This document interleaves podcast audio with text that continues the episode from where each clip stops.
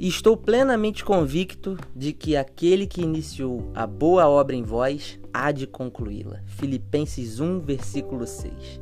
Eu sou Caleb Loureiro e eu tenho um conselho. Você tem um minuto. Na loja onde eu trabalho, a gente estava numa luta terrível com o ar-condicionado. A água que saía do ar ela estava acumulando na parede e estava dando uma infiltração, acabando com a parede toda. Eu imaginei que seria só passar uma outra mangueira por dentro da que já existia e estava tudo resolvido. Mas eu tinha dois amigos lá na hora que chegaram para mim e falaram: "Mano, a gente vai ter que quebrar isso aí para ver o que, que está acontecendo de verdade e resolver a causa do problema". Então eu resolvi quebrar tudo e descobrimos que o cano estava rompido. Por isso que a água estava indo para a parede. Não iria adiantar passar uma mangueira por dentro da outra. Às vezes na nossa vida acontece da mesma forma. A gente tem que quebrar algumas paredes que estão com infiltração e acabar com a causa dela. Infiltrações na nossa vida são situações, problemas, pensamentos ou qualquer outra coisa que tire a nossa paz.